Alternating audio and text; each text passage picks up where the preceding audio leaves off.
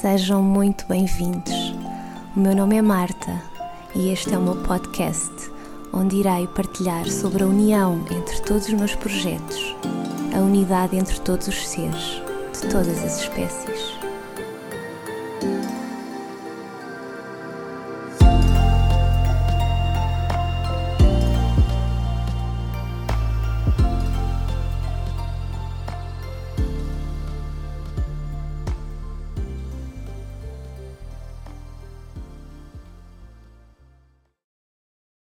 Comuniquei com o Groovy, ele era um gatinho albino de 4 meses que preocupava a sua tutora Alexandra devido a uma possível surdez. A sua comunicação marcou-me porque era a primeira comunicação com o um animal naquela condição e que durante a comunicação apurei que essa queixa era real, que ele era de facto surdo. Isso foi comprovado medicamente três semanas mais tarde e nessa altura eu também registava os meus primeiros casos num caderninho que tinha. E este aconteceu no final de 2011 e a surdez do Groovy trouxe-me também uma mensagem muito especial à minha vida. Tal como em todas as comunicações animais, a sua mensagem tinha tanto de especial quanto de delicada para eu transmitir à sua tutora. Ele disse-me para transmitir à sua tutora que aprende a falar um pouco mais baixo e aprende a falar um pouco menos com o teu marido e com os teus filhos. Só assim é que vais conseguir ouvir melhor o teu interior e acederes à tua luz mais plena. E é por isso que eu escolhi ter a cor branca, sou um gato branco, pela cor da luz.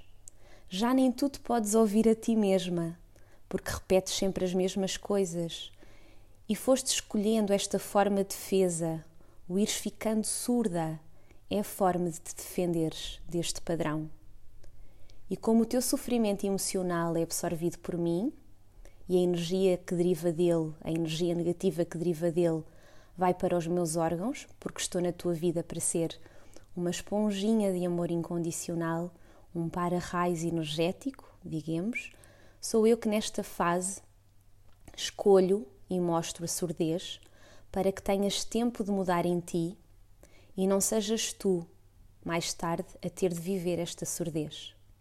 Eu faço-o por profundo amor, porque esta é a minha missão contigo, nesta fase da nossa vida conjunta. É necessário teres e aprenderes uma comunicação mais virtuosa e perceberes que o silêncio não é a morte.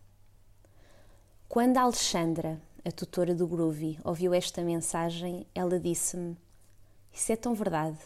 É algo que eu já tomei consciência, tenho tentado mudar em mim, tenho necessidade de me fazer ouvir. Lá em casa eles queixam-se muito e dizem-me que estou sempre a repetir as mesmas coisas. Eu sei que estou a melhorar, porque afinal temos dois ouvidos e uma boca para ouvir mais e falar menos. E isso do silêncio e da morte. Ai, Marta, eu estou sempre a dizer que tenho a morte toda para estar calada, mas às vezes já nem me consigo escutar. Esta foi uma partilha tão transformadora, como todas as comunicações animais o são, e para mim, como portadora desta mensagem e como porta-voz de quem não consegue comunicar, o que mais me gerou e gera felicidade é ver, por exemplo, a Alexandra e ter visto a Alexandra a ser verdadeiramente grata ao seu pequenino de quatro patas por a ajudar no caminho de uma maior serenidade e paz interior e que essa paz interior a levasse a uma comunicação mais harmoniosa com toda a sua família. A comunicação com outras espécies é assim uma comunicação universal que ultrapassa os idiomas, que ultrapassa as limitações linguísticas humanas, que se manifesta na forma de sentimentos, de imagens intuitivas e que evolui com o tempo e a prática de quem o quer aprender para uma conversação a nível mental eu tenho no, no formato de uma conversação a nível mental. Os comunicadores têm aquilo que eu chamo de código de desencriptação, ou seja, a capacidade de escodificar para uma linguagem perceptível aos outros humanos aquilo que recebem ao nível do seu cérebro, ou melhor, da sua pineal. Eu sempre expliquei que nada ouço com os meus ouvidos físicos, eu não escuto quaisquer vozes, o processo desenrola-se na minha glândula pineal, e acontece assim que eu fecho os olhos e naquele microsegundo eu vou para um espaço de pureza e de silêncio interior, eu sinto-me em amor no presente, em intenção pura, em compaixão, em respeito para com aquele ser, e é assim que eu escuto, que eu ouço no silêncio quando me sintonizo a um animal. E quando eu terminei a comunicação com o Groovy, aquele gatinho albino, eu escrevi assim numa folha: Vozes do Silêncio. Levantei-me da secretária e refleti que somente seres muito especiais, possivelmente só seres que já são iluminados, é que não precisam das palavras para dizer que nos amam, pois sabem demonstrá-lo a cada dia e em silêncio assumem esta missão tão altruísta. E no dia seguinte apareceu uma bebê, a Alicia, com 22 meses, que me partilhou semelhante mensagem. Os meus pais falam tão alto e gritam tanto um com o outro que eu estou prestes a ficar surda. Ou eles mudam, ou daqui a pouco tempo eu deixo de os ouvir e começo a ter problemas de audição. Bem, com muita calma, transmiti isso aos pais da Alicia para eles não ficarem assustados, mas era importante serem confrontados de forma amorosa com a partilha da sua filha, caso contrário, de que serviria aquela comunicação com a alma da bebê. Eles ouviram-me e tornaram-se absolutamente mudos durante toda a nossa consulta. Foi um caso, felizmente um raro caso, em que senti que aqueles pais, se soubessem que iriam escutar isso da bebê, tinham preferido não realizar aquela comunicação. Mas uns dias depois, a mãe da Alicia contou-me que comprou uns auscultadores de peluche cor-de-rosa para a sua bebê e queria que eu perguntasse à filha se ela gostava deles. O que eu pensei foi que os adultos são muito engraçados.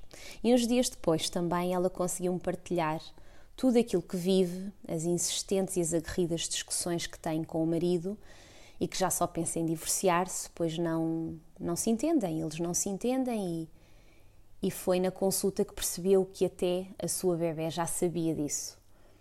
Um, e ela não queria separar-se porque tinha uma bebê muito pequena e não queria fazer sofrer essa bebê. Disse a esta mãe, assim como diga a todas as mães, que os bebés sabem tudo. E disse também uma frase de Albert Einstein para ajudar nesta indecisão crónica sobre o seu divórcio. O Einstein dizia: Penso 99 das vezes e nada descubro,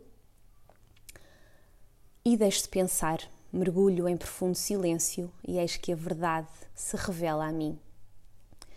O que eu posso dizer pela minha experiência pessoal é que é impossível conhecermos a verdade quando estamos a pensar demasiado. E se estivermos dominados pelo pensamento compulsivo num determinado assunto, não lhe conseguimos ver resolução. A nossa alma, que é a nossa divindade interior e que se expressa como uma voz silenciosa, um sentimento que parece preenchido por palavras, mas que não as contém verdadeiramente, precisa desse silêncio. E a nossa necessidade de preencher o silêncio acaba por nos afastar do encontro com essa essência mais pura. E era assim que esta mãe poderia ter a resposta para finalizar ou não o seu casamento, eu apenas lhe pude dizer que a bebê aceitava a separação desde que os pais se separassem em amor. O que é que ela quis dizer com isso? Ela queria dizer que os pais tinham de aprender que não era preciso um drama e tanta raiva, tanta ira para justificar o término da sua relação. Que toda aquela escolha podia ser mais leve, a mãe podia dizer que a forma atual daquela relação já não a servia, já não servia o que ela queria e o que ela sentia, então ela escolhia outro caminho, mas continuava a desejar amor e felicidade ao ex-marido, ao pai da sua filha. Lembro-me sempre desta frase de Leonardo da Vinci que é: As mais lindas palavras de amor são sempre ditas no silêncio de um olhar.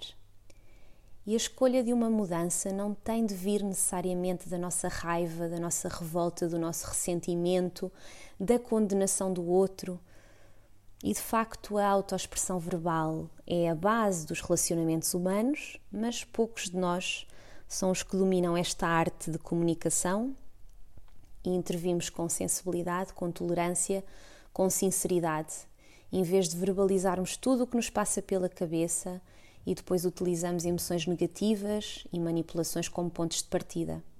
É irónico, mas à medida que aumenta a intimidade numa relação, a nossa comunicação também se torna mais descuidada, mais grotesca e até mais desrespeitosa. Sair destas conversações comuns, que são ecos de ecos, como dizia o budista Patrul Rinpoche, é uma escolha. Basta até ligarmos a televisão, a assistir ou até assistir a algum encontro social para constatar esta invasão de palavras que para além de inúteis, fomentam muito a divisão, a cobiça, o diz que disse, o ressentimento, até a vaidade.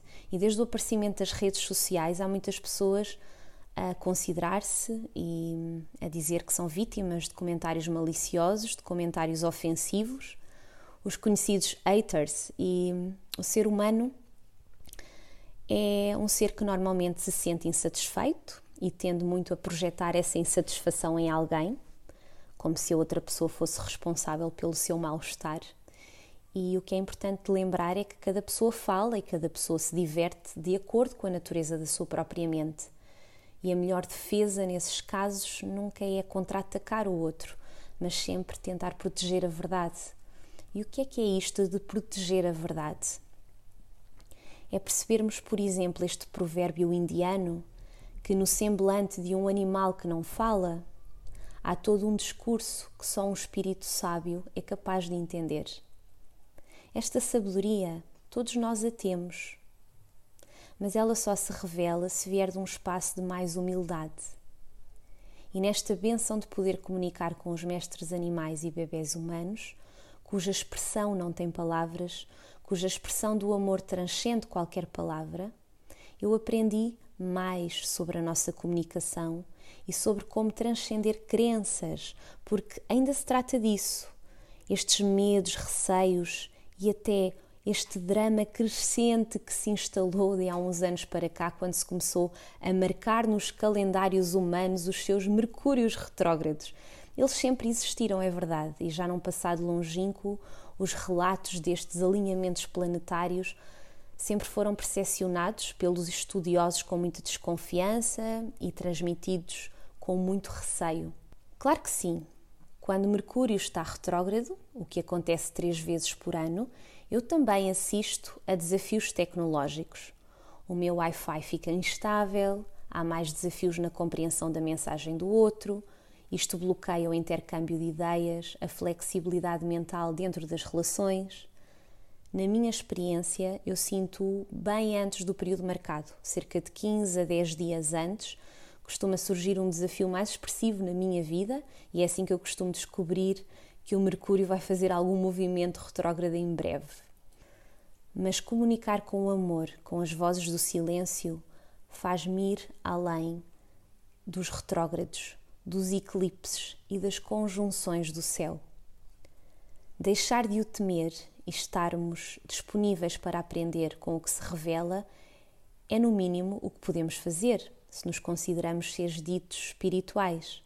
E este período especificamente, o Mercúrio retrógrado, de janeiro a fevereiro de 2021, propõe-nos um salto quântico, um salto para a nossa expansão mental sobre o que é verdadeiramente a fraternidade e assim haver uma percepção mais realista de como é que o egoísmo de um afeta o todo, este efeito borboleta.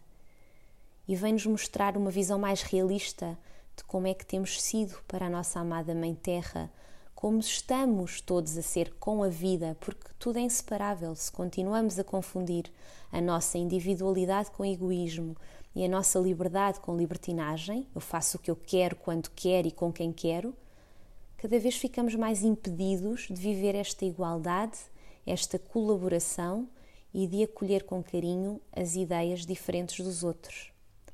Eu já escrevi posts e já fiz podcasts com a mesma mensagem. Esta pandemia é o resultado da nossa consciência de separação.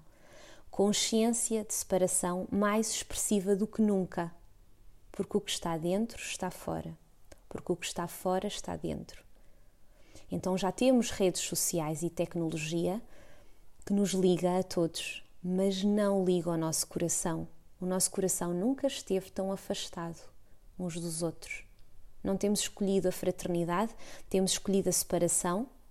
E como tenho partilhado, essa separação é semeada imediatamente assim que julgamos o próximo, assim que julgamos um outro ser. Essa é a primeira raiz da árvore da separação. E em todo lado se lê e vê: Fulano tal criticou, tal condena, tal não aceita. Bem, neste podcast eu não vou repetir mais do mesmo também. Apenas te venho convidar a ir além dos retrógrados e perceber que andamos com uma máscara na face, porque a vida nos pede uma nova forma de comunicar e também esta reflexão sobre a nossa comunicação. Como é que eu comunico com o outro? Como é que eu o escuto? Como sei acolher o silêncio?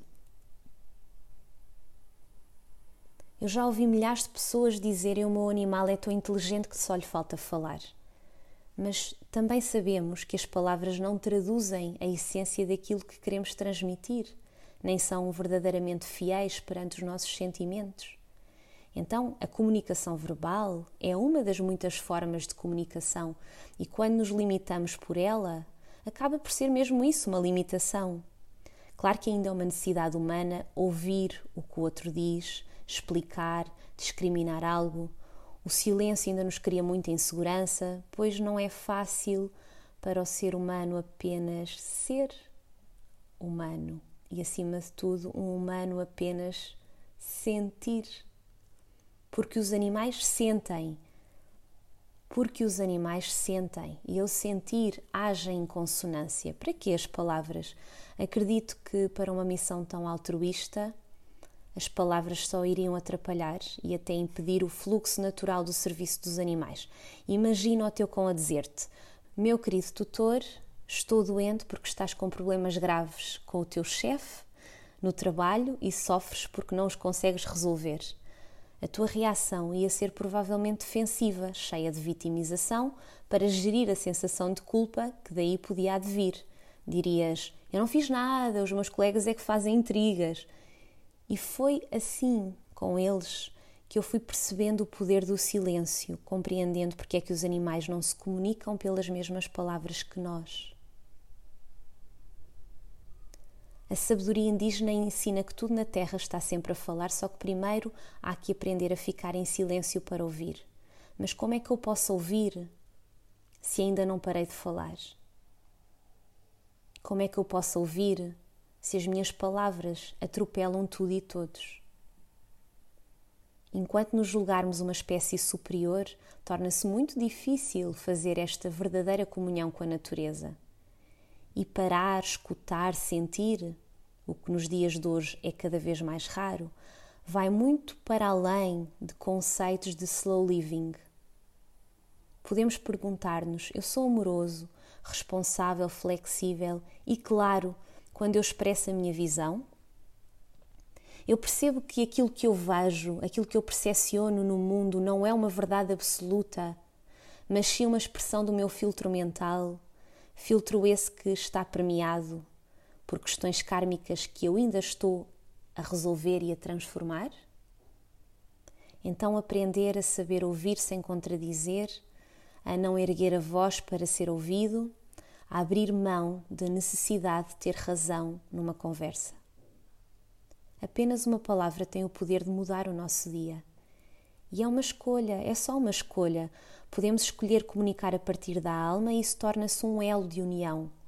É o oposto de uma linguagem constantemente argumentativa, controladora, agressiva, que apenas tem em consideração uma hipotética vitória, que diz alto ou em silêncio: Eu estou certo, tu estás errado e por isso deves render-te a mim.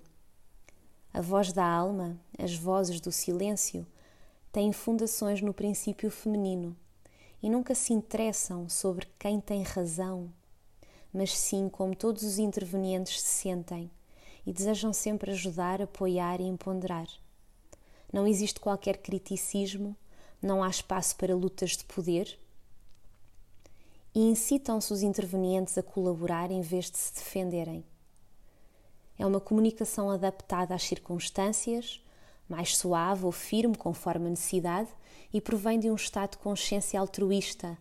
Não contém mentiras, não contém palavras cruéis, fofocas, cujo efeito é sempre distrair, semear discórdia e divisão. E a generosidade também se expressa na fala, também se expressa nas palavras, no sentido de cuidarmos do que dizemos e focarmos nas palavras construtivas. Num estado de consciência espiritual desperto, podemos escolher a não reação ao ego do outro, pois essa é uma das formas mais eficazes para transcender o nosso próprio ego, assim como dissolver o ego do outro. Mas para não reagir ao que o outro diz, ou o que o outro disse, é importante não o tomar como um ataque pessoal. Nesses casos, ajuda a começar um diálogo com uma expressão de responsabilização, como eu sinto isto, eu sinto aquilo, e isto aumenta a disponibilidade do outro para nos escutar.